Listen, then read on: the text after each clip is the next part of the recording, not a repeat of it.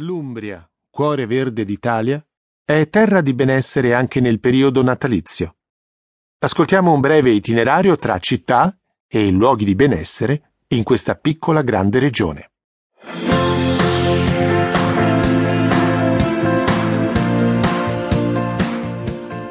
La chiamano il cuore d'Italia. E per capire perché, basta guardare la carta geografica. L'Umbria è giusto al centro della penisola, incastonata fra Lazio, Toscana e Marche. Una posizione che l'ha resa terra di conquista e di passaggio, ricambiandola con un ricchissimo patrimonio artistico e storico. L'Umbria lascia il segno, dice chi c'è stato. Con le sue città antiche, ricche di storia, e una natura di rara bellezza, che esprime tutto il suo potere di suggestione in paesaggi dolci e riposanti, è la regione perfetta per una vacanza in assoluto relax. Nel periodo natalizio, poi, non mancano mercatini, presepi viventi, concerti di musica sacra nelle chiese e rappresentazioni storiche che contribuiscono ad arricchire il visitatore di esperienze ed emozioni autenticamente italiane. Circondati dalla calda atmosfera natalizia, abbiamo visitato le città più belle della regione. Perugia, Assisi, Gubbio e Todi.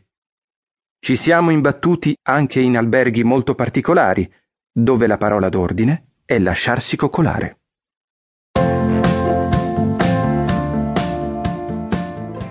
Perugia, una città al bacio.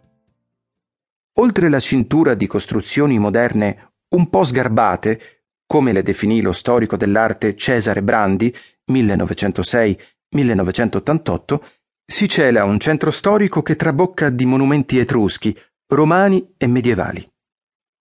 Un'abbondanza di bellezza intrinseca anche nel nome. Perugia deriva infatti dal greco periousia, che significa appunto sovrabbondanza. Qui le chiese, i palazzi e le torri sono dappertutto, in un sovrapporsi di stili ed epoche, dall'antichità fino ai tempi moderni. Certo è necessario essere disposti a camminare un po', magari seguendo il consiglio sempre attuale di Henry James. Nel 1875 lo scrittore americano invitava i visitatori a non avere fretta e a camminare dappertutto molto lentamente e senza meta. Costruito su un'acropoli a quasi 500 metri di altezza, il centro storico di Perugia è tutto in saliscendi e fa parte anche per questo del circuito trekking urbano. Ci vogliono buone gambe per girovagare in città, ma la fatica è ricompensata da panorami inaspettati e dalla scoperta di piccoli tesori nascosti, come la cappella della chiesa di San Severo, con un affresco iniziato da Raffaello e ultimato dal Perugino. La parte alta di Perugia, a cui si accede attraverso la Rocca Paolina, con un suggestivo percorso di scale mobili, è formata da cinque rioni, che sono altrettanti labirinti di vicoli, stradine in saliscendi, scalinate e passaggi. Confluiscono tutti nella piazza 4 novembre, il cuore della città antica, dominata dalla Fontana Maggiore, capolavoro medievale di Nicola e Giovanni Pisano. Fanno da quinta la cattedrale incompiuta di San Lorenzo e soprattutto la mole di Palazzo dei Priori, custode degli spazi più preziosi della città, quelli della Galleria Nazionale, con opere di artisti come Perugino, Pinturicchio, Duccio di Buoninsegna e Beato Angelico, solo per ricordarne alcuni. Uno dei luoghi più affascinanti è la già citata cinquecentesca Rocca Paolina.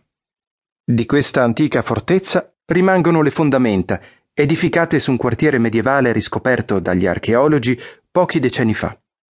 Oggi non solo si può visitare seguendo un percorso sotterraneo fra vicoli, archi e piazzette, ma ospita eventi e manifestazioni come nel periodo natalizio il mercatino Natale alla Rocca, dal 7 dicembre al 6 gennaio.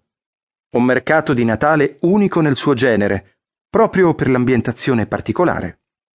Gli artigiani vendono addobbi natalizi, giocattoli, ceramiche e oggetti in legno, accessori e molto altro. Non mancano gli stand dedicati alle specialità gastronomiche, dove è possibile assaggiare e acquistare